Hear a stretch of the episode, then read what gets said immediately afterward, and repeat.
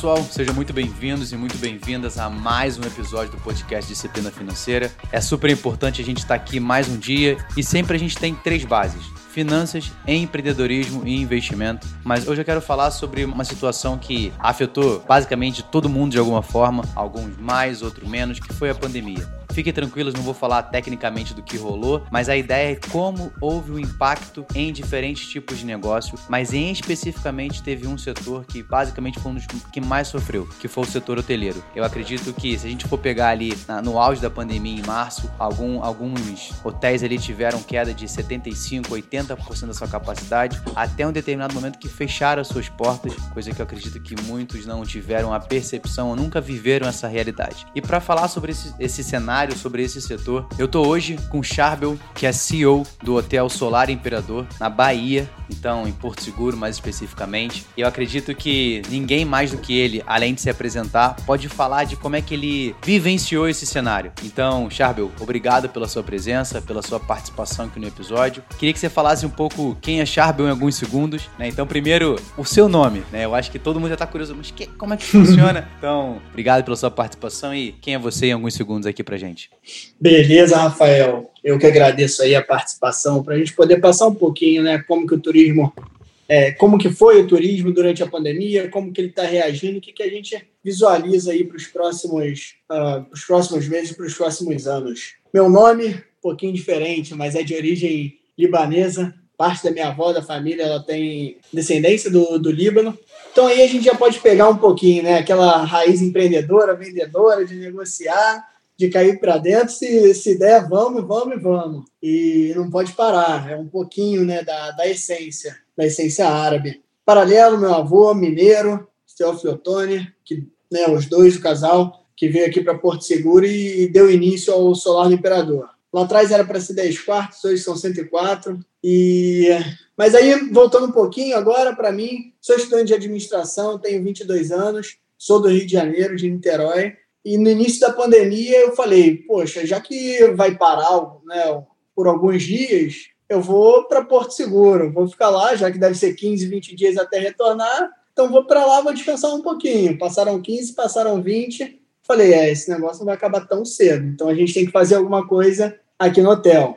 É, como eu disse, sou estudante de administração, anteriormente tinha participado de algumas atividades lá no, no IBMEC, Empresa Júnior, mas contato com o empreendedorismo mesmo, ele vem da família e a primeira experiência foi aqui no hotel. E, e que experiência, né? E em que momento que isso aconteceu, né? Porque eu acredito que como você falou, o primeiro contato que você teve é, dia a dia ali, vida real com o negócio, e já ter esse contato no momento desse, onde ninguém imaginava, como você falou, é 15 dias, vou aproveitar de tirar umas férias, então vou pegar ali o hotel da, da família, já vou curtir, mas na verdade aconteceu que você ficou lá até hoje, né? Basicamente. Mas agora, como, como CEO, como administrador, como gestor, cara, eu acho que isso é super legal da gente falar, porque um momento que ninguém imaginava, né? Então, como é que primeiro o primeiro impacto que foi para você e para a família de, nossa, vamos ter que fechar o hotel depois de 30 anos? Cara, em março, eu lembro a data foi 25 de março, a gente se deparou com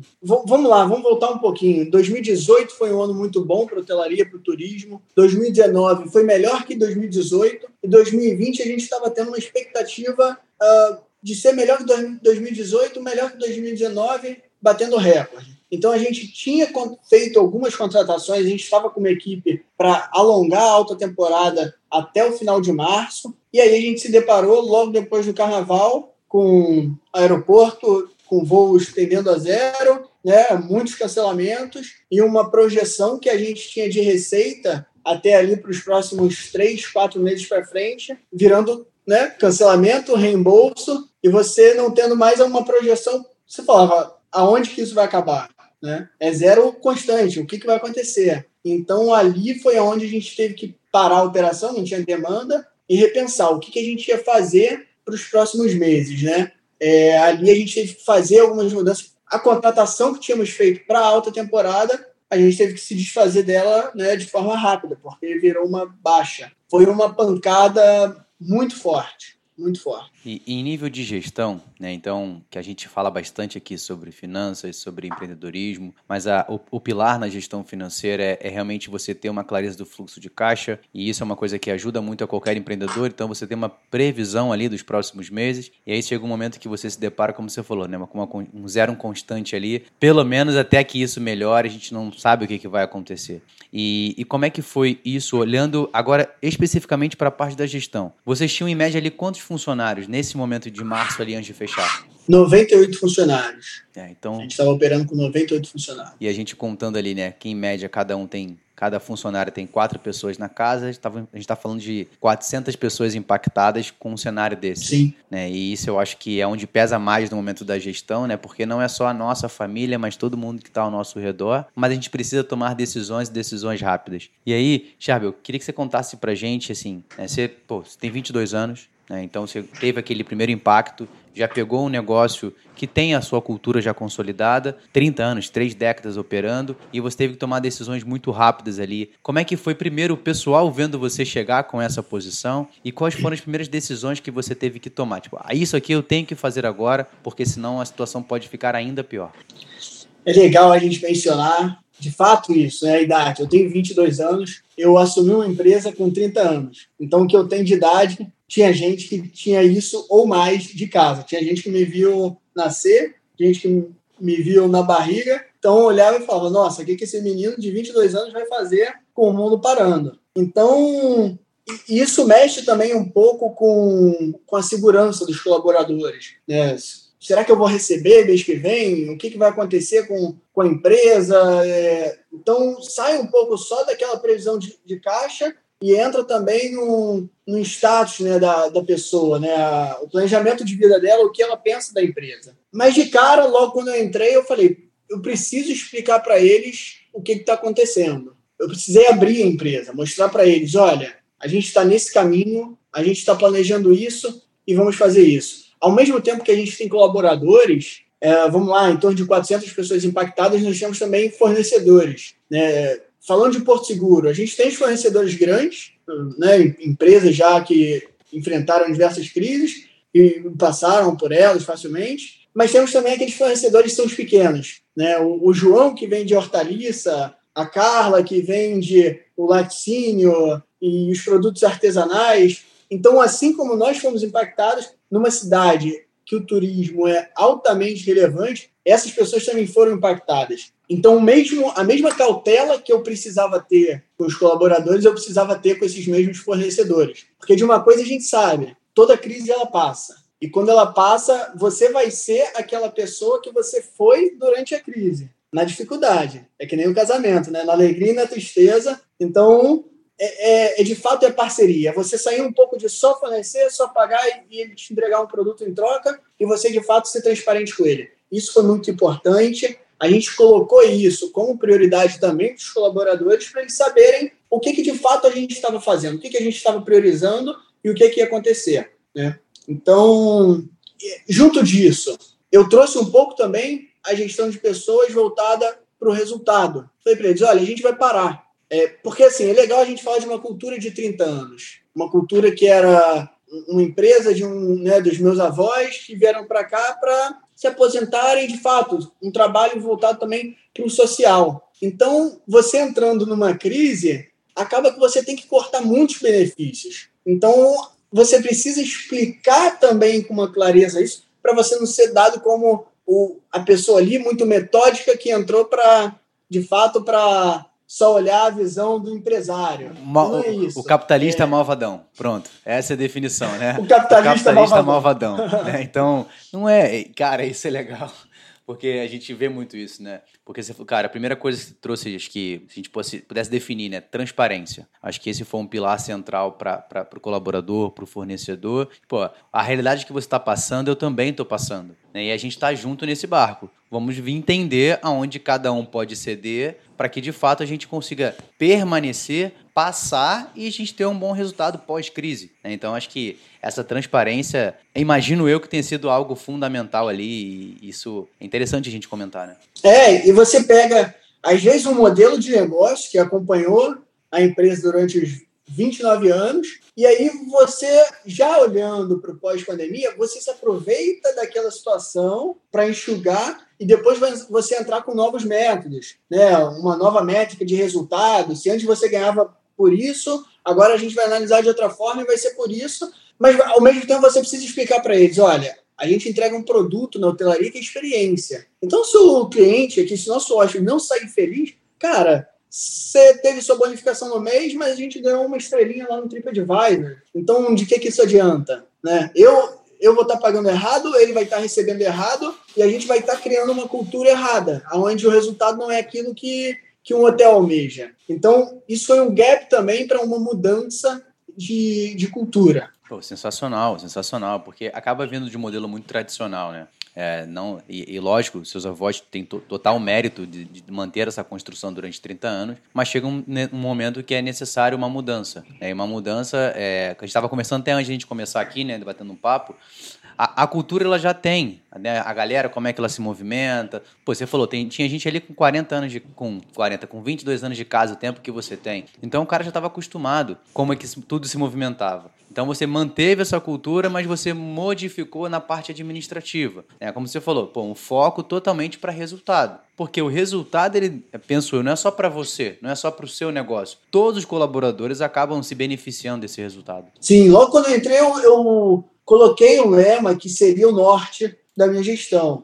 Manter a cultura e inovar na gestão. A gente tem uma métrica, mais ou menos, que para você mudar uma cultura é entre 5 e 10 anos. Então, para mudar uma cultura no meio da pandemia e em seis meses ou um ano já ter aquilo totalmente modificado, ou eu ia ter que mandar todo mundo embora, que não seria o caso, e sairia muito caro e provavelmente daria errado, ou de outra forma não tem como. Então, botei é, é gestão, gestão com clareza, né? Você não ser aquele cara ali é, engessado que não explica o que você está fazendo e convencê-los de que a visão do cliente é que vai comandar um pouco a gente. Isso lá atrás a gente já estava se convencendo muito que uh, a perspectiva do hóspede ela seria totalmente diferente do antes da pandemia. Ele ia, ele ia começar a perceber nos detalhes. Antes, se você chegava no hotel e tinha, por exemplo, uma manchinha no lençol, provavelmente ia passar em branco, mas hoje isso é, é higiene, segurança. E as pessoas estão comprando isso dos hotéis. Você ser mais seguro é mais vendável. Então a gente precisou se adaptar a uma demanda do cliente e que a gente não sabe qual é a demanda da semana que vem. Pode ser que aconteça alguma coisa que você seja muito sua ótica de entrar num shopping, de entrar numa escola, de entrar num hotel. Então a gente precisa ter essa abertura para inovação, para adaptação muito rápida. Ótimo, e acho que olhar muito para o olhar do cliente, né? O que, que o cliente espera? Você tocou num ponto que o hotel é experiência, né? E a experiência, ela aumenta, se você entrega uma boa experiência, você aumenta a percepção de valor. Então, se você aumenta a percepção Sim. de valor, o cliente não vai ter a preocupação de, ah, especificamente o preço. Não, porque está tudo relacionado. Poxa, eu tive uma ótima experiência, né? Então, tudo ali priorizou o que para a gente hoje é importante, a segurança, né? a, a questão de uma limpeza um pouco acima da média ou a melhor experiência possível, ele vai estar tá muito mais valorizando aquele local, aquele ambiente, ele vai indicar aquele ambiente, ele vai voltar, e aí você consegue manter uma frequência. Então, acho que esses são fatores predominantes para a gestão do negócio. Mas é, agora, vamos tentar pegar um pouco mais na, na ferida, né? No financeiro. Né? Como é que foi no financeiro a gente você conseguir de fato no dia a dia. Porque a gente estava falando antes, cara, a experiência de você, você vai lá, você está na faculdade, você aprende sobre fluxo de caixa, você entende como é que você faz a sua gestão. Tá, mas na vida real o jogo é diferente. Na vida real é outra parada, né? É, eu, eu, eu, fiz engenharia, então assim, eu, eu falava falo muito sobre isso quando eu tenho oportunidade. Pô, lá você falava, eu lembro muito de, ah, Rafael, você vai fazer aqui o balanço patrimonial, DRE, com, de grandes empresas. Eu falei, professor, mas o João da padaria ali, como é que esse cara vai sobreviver na vida real? Eu quero saber como é que eu ajudo esse cara, meu irmão. A grande empresa, beleza, mas o Joãozinho, cara, o João, ele tem que saber como é que ele faz isso. Eu acho que na vida real o jogo muda muito. E como é que foi você tirar da teoria e na prática, no dia a dia, como isso funcionou para você? Cara, tem um negócio que é lindo na teoria, que todo DRE, qualquer balanço patrimonial vai ter dinheiro. E quando eu entrei no dia a dia de uma pandemia, não tinha. Você não tinha mais recebíveis. Era aquilo que estava em caixa e acabou. Então não, não adiantava eu fazer um balanço, não adianta eu fazer. Porque não tem dinheiro, pô. Não adiantava nada. Então, congelou tudo e a gente se deparou com o efeito que foi bola de neve. O famoso ninguém paga ninguém. Todas as empresas congelaram. Eu aqui tenho muitas empresas de corporativo. Eles também não pagaram. Eles também não pagaram. E eram grandes recebíveis. Não pagaram. E só foram renegociar no segundo semestre, no final do segundo semestre. Então, o que a gente fez? Teve que congelar também no início. Até a gente começar a ter uma previsão macroeconômica, né, quais seriam os benefícios que o governo ia, ia colocar para as empresas, quais auxílios. Uh, logo em seguida, se não me engano, dois meses depois entrou a, a MP 936. Então, isso em abril, a gente se deparou com o mundo parando e você sem norte nenhum. Então, foi mais ou menos, né? Apaga a luz e espera alguém falar alguma coisa. Mas nesse momento também, como eu disse, os pequenos, eles não são igual aos grandes. E é, e é direto, é você olhar para o cara e falar: olha, você, eu não vou te pagar, e ele não ia colocar comida no dia seguinte. Então, o que a gente tinha em caixa nesse momento, a gente priorizou. A gente fez uma reunião em conjunto, reorganizou a estrutura, analisou de fato quem precisava, quais eram as verdadeiras necessidades dos colaboradores, o que, que a gente precisa quando o mundo para. Cara, é comida. Então, olha, a gente vai garantir isso. Né? Quais são suas contas básicas? É luz? É água? Isso a gente vai garantir. Né? Mas, em geral, aquilo tudo que. Né, as bonificações, a, a, os contratos fixos, isso tudo a gente parou, renegociou em seguida para reajustar o nosso caixa. Então, até julho, a gente viveu com o que tinha, dessa forma. Mas, isso é interessante. Eu, eu tinha três dias na semana que era para falar com todos os fornecedores. Nem que fosse bom dia, um boa tarde, olha, estamos ainda de luz apagada,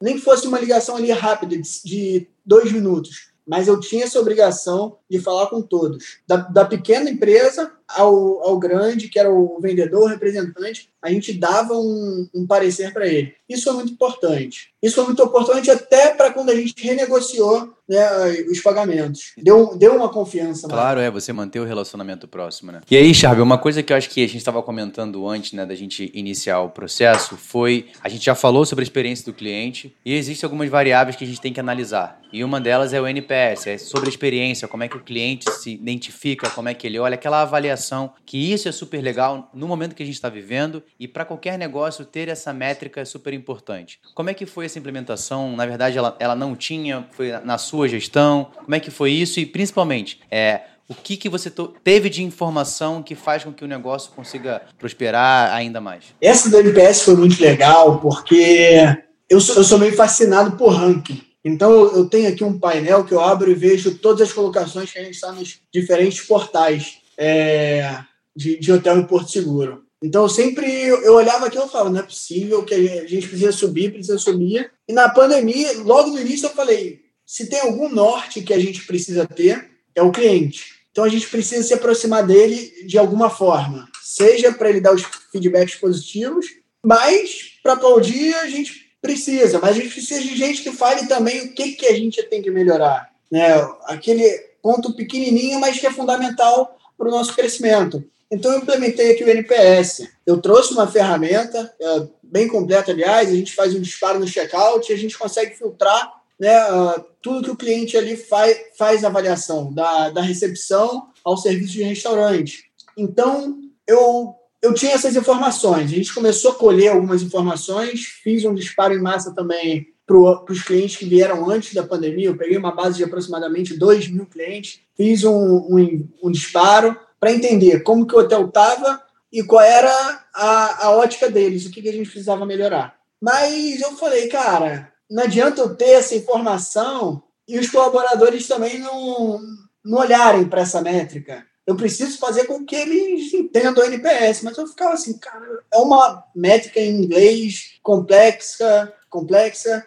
Eu, como é que eu vou fazer com que eles compreendam isso e que isso é importante, que isso entre na cultura deles, do dia a dia. É, e para quem está né? quem tá ouvindo a gente, né, talvez não conheça o que é NPS, que é o Net Promoter Score, basicamente, no português claro, é a pesquisa de satisfação que em algum lugar você já recebeu. É claro que a gente vai utilizar essa métrica, cada um na sua gestão, mas para quem não conhece a, a métrica, o que significa, é isso. É a famosa pesquisa de satisfação. É aquela famosa perguntinha, né? O quanto você recomendaria a empresa para o seu amigo ou familiar? Porque amigo ou familiar, porque normalmente você não indicaria nada ruim para o seu amigo ou familiar. Você já coloca às vezes. A ideia é essa, né? Vizinho, pode, pode pro... ser que não aconteça. Né? Se você tiver intriga na família, você... tô brincando.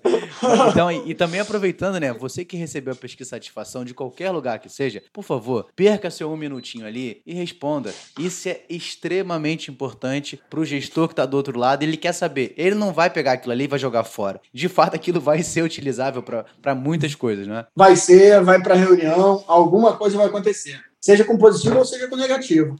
Uh, mas aí voltando, e aí eu, eu criei aqui dentro né, a, a segunda, e aí eu é, é, no grupo né, que a gente coloca, no grupo de WhatsApp, é segunda, e aí tem a carinha feliz ou a carinha triste. Né? Então é a segunda rap ou a segunda série, depende do, do, do resultado. Aonde a gente faz um review do, do, dos últimos sete dias, do que se passou no hotel, os pontos positivos, os negativos, e a gente define oportunidades de melhorias. Uh, durante na segunda-feira, a gente já faz, já pega um pouco ali a metodologia sprint, né, que é aquela utilizada pelo Google, de desenvolver um projeto rápido em uma semana, de forma adaptada a gente pegar aquele problema e resolver ele em tempo recorde. Então, se for manutenção no OS, a gente tem uma meta de do problema ser resolvido em até 15 minutos. Ele só não pode ser resolvido em até 15 minutos caso o hóspede esteja no quarto. Mas, uh, voltando, toda segunda-feira a gente tem essa reunião, a gente debate, analisa como foi. E aí,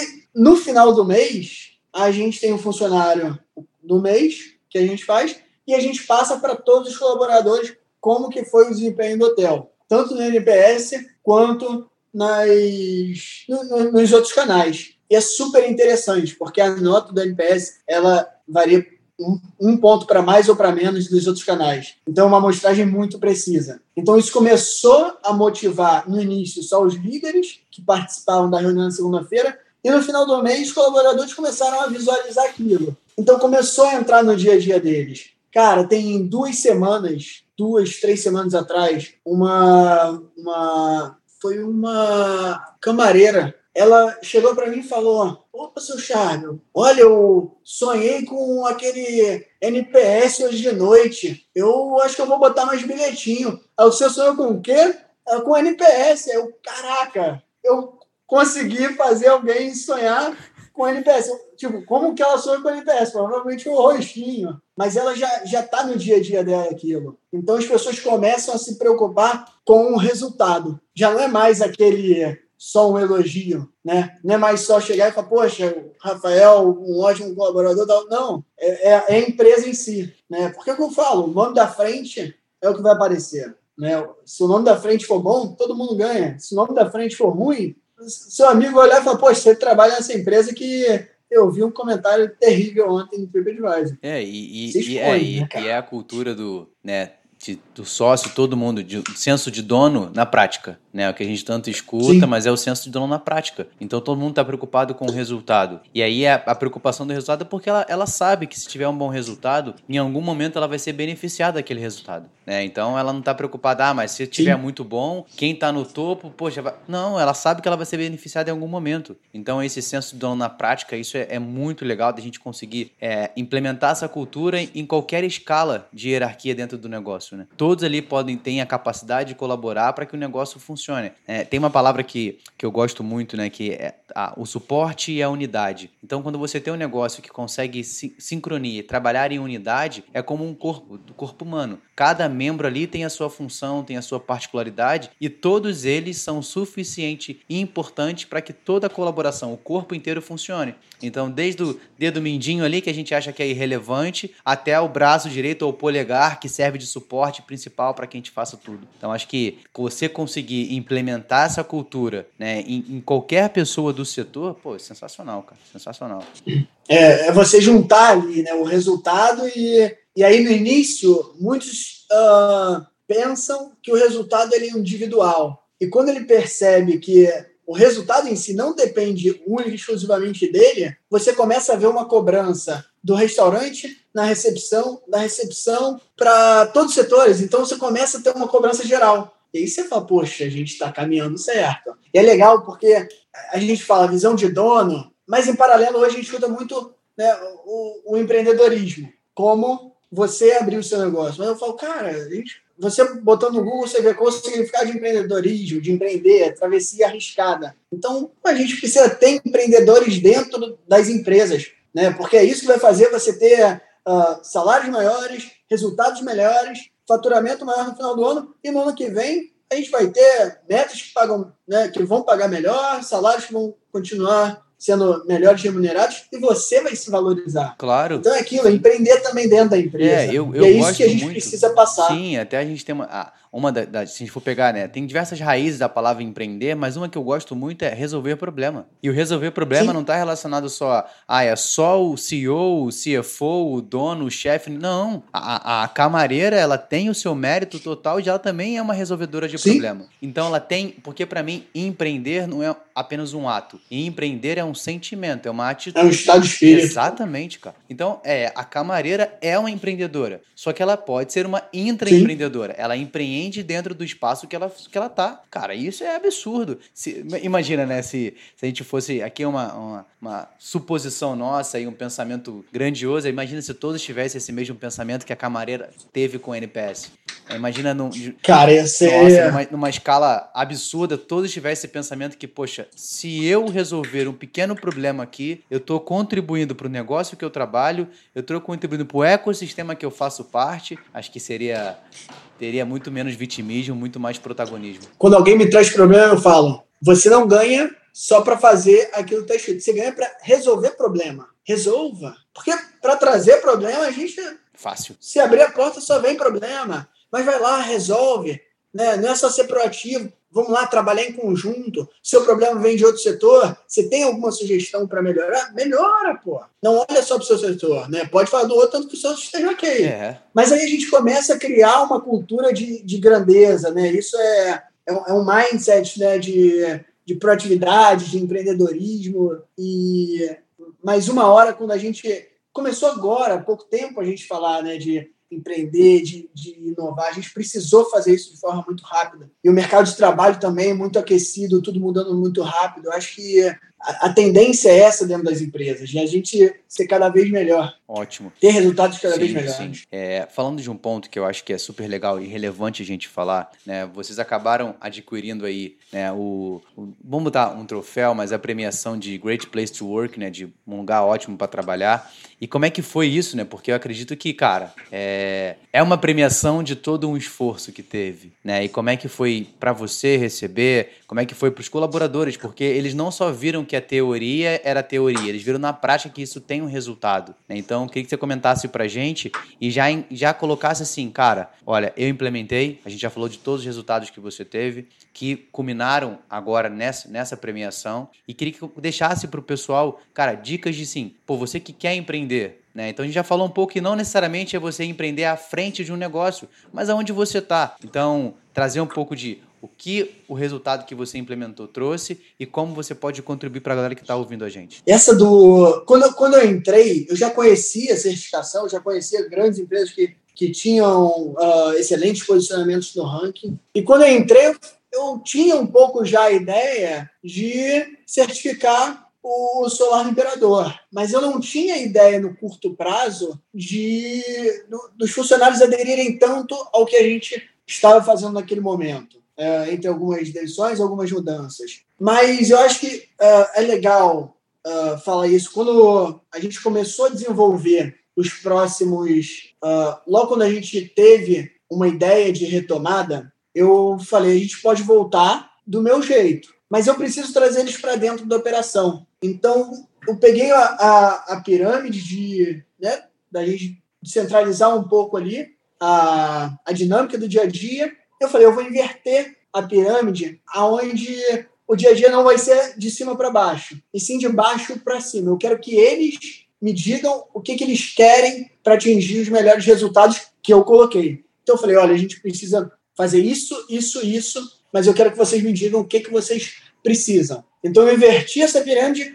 Isso não, não foi uma, uma dinâmica, duas dinâmicas. Foi, foram alguns meses, aonde eu fiz o, eu não, eu não gosto nem de falar ali, o CEO foi o Café com Charbel, né? Então eu abri, eu tinha uh, toda sexta-feira de 2 às 20 horas, uh, que é o, o, último turno que, que roda, eu ficava aqui na sala, no escritório, deixava a porta aberta, quem quiser vai vir aqui, vai tomar um café, sugestão, sugestão, sugestão, sugestão. Eu deixava claro para eles, não que eu vá seguir tudo, mas provavelmente você vai me dar um, um excelente norte. Então eu fiz isso, eu criei uma base de retomada partindo deles, e não só de mim. Isso fez com que a gente pudesse. Um, uma, um dos prêmios que a gente uh, recebeu, ele tem como pilar principal a inovação e aderência da, da equipe à, à gestão. Então, isso é 100% isso que a gente fez, né? descentralizar a retomada, os nossos planos, do, a dinâmica do dia a dia para eles. Então, isso fez com que eu trouxesse também eles um pouco para mim. Obviamente, eu falo, olha, você tem, né, todo mundo tem todo o direito de discordar de algumas coisas que a gente faz. Às vezes, a gente precisa fazer algumas coisas que não são as melhores, até pelo momento. Alguns cortes que a gente não queria fazer, mas eles entendem. Isso é o mais importante, né? Você ser transparente e trazer aqui para você. Você tem que estar junto, é um time só. E eu sempre falo, né?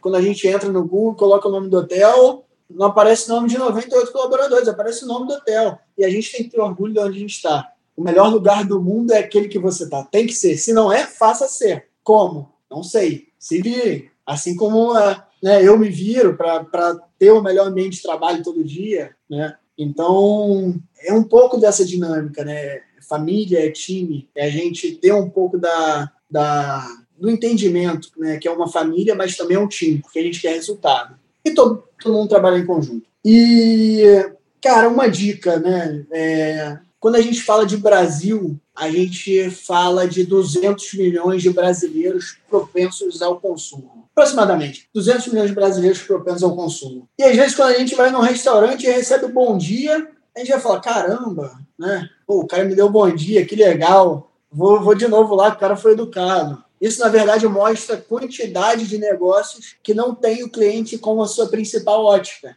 Onde né, é, você pode ter 10 muito bem atendidos, mas esses 10 provavelmente vão trazer uma pessoa. Agora, se você tem um mal atendido, esse um vai falar para 20. Então, tem muito negócio que não tem. Ele tem ali a sua gestão no dia a dia, mas não está enraizado. A qualidade, o serviço. Mesmo sendo clichê, a gente fala que o, o bom atendimento é fundamental, mas a gente não tem isso em muitos estabelecimentos. Então, cara, você que está empreendendo, você que está começando um negócio, da mesma forma que a gente escuta muito, né, a gana por venda, né, tem a gana também por encantar, porque isso é o que de fato vai alavancar o seu negócio, é o que vai escalar. Então, da mesma forma que a gente estuda de venda, pô, estuda ali de forma minuciosa o NPS, o que eu posso fazer para ser diferente dos outros, e aí um vai fazer diferente, o outro vai querer ser diferente também, e a gente vai criar um ecossistema de um novo Brasil, de um Brasil de, né, de vários estabelecimentos com qualidade, de muitos negócios escalando. Isso a gente vê muito em startup. Muitas startups que a gente às vezes nem escutou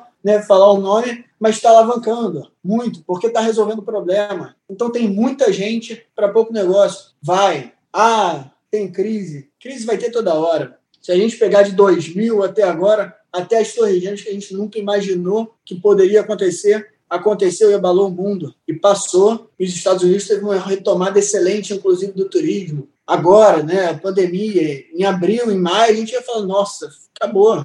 E agora? O que, que eu faço? Dói, dói. É fácil? Não é fácil. Se a gente pegar vários empreendedores, vários empresários, eles vão mostrar: ó, isso aqui é para dormir. Né? Isso aqui eu, eu, eu não dormi tal dia, mas no final vale a pena. No final vale a pena porque a gente está impactando vidas. E se a gente quer um novo Brasil, é legal, é legal a gente tocar também um pouco em, na, na questão, né? Porque se a gente quer um novo Brasil, um Brasil Uh, sem, entrar também em governo, mas menos governo e mais, uh, mais agente, porque se a gente sabe o que é certo, a gente tem que fazer mais. Né? E a gente precisa fazer mais, então a gente precisa impactar mais. Então acho que é isso: é você empreender, você ir para o dia a dia e tá difícil, tá? Vamos, vamos. E, e é, é, tá parado, tá errado. É, é, é, o famoso, cara, tá difícil, mas eu continuo, né? Então, na, não, a gente não pode parar, a gente tem que dar continuidade, a gente tem que seguir, a gente tem que. Foi o que você falou, acho que empreender é a base de, de qualquer cultura, para que de fato a gente tenha um resultado, é, não só a questão financeira, mas o impacto em vidas, né? Se a gente tem o um foco em